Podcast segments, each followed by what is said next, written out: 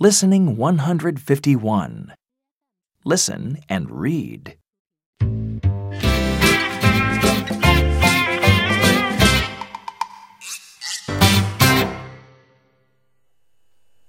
Look at the photos.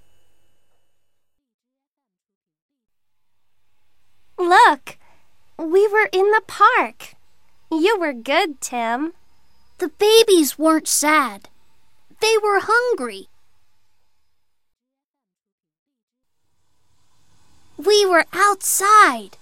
We were very wet. Mom wasn't wet. She was dry. Look at this one. It was Billy's birthday.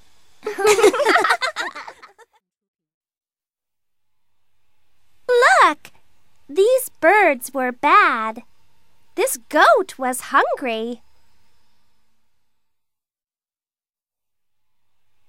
I was little then, but I'm not little now.